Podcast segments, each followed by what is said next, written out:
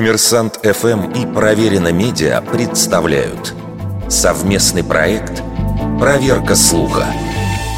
Правда ли, что выражение «закладывать за воротник» появилось благодаря Петру Первому?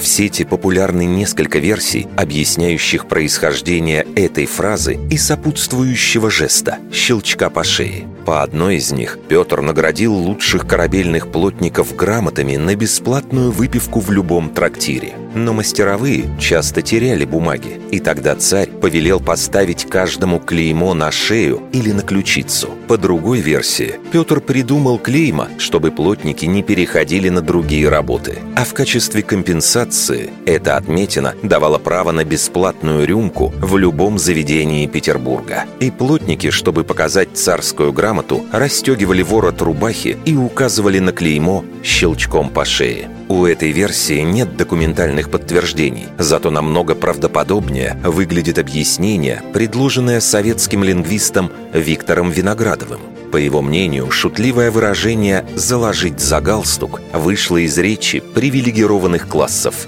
а образ «заложить» пришел из военной лексики, например, «заложить заряд» или «мину». И Виноградов был прав, ведь известно не только примерное время возникновения фразы, но и ее автор. Им был некий полковник Раевский, известный острослов, который по воспоминаниям современников обогатил гвардейский язык начала XIX века оборотами, которые употребляются до сих пор. Например, «пропустить за галстук» или «быть немного под шефе». Вердикт. Это неправда.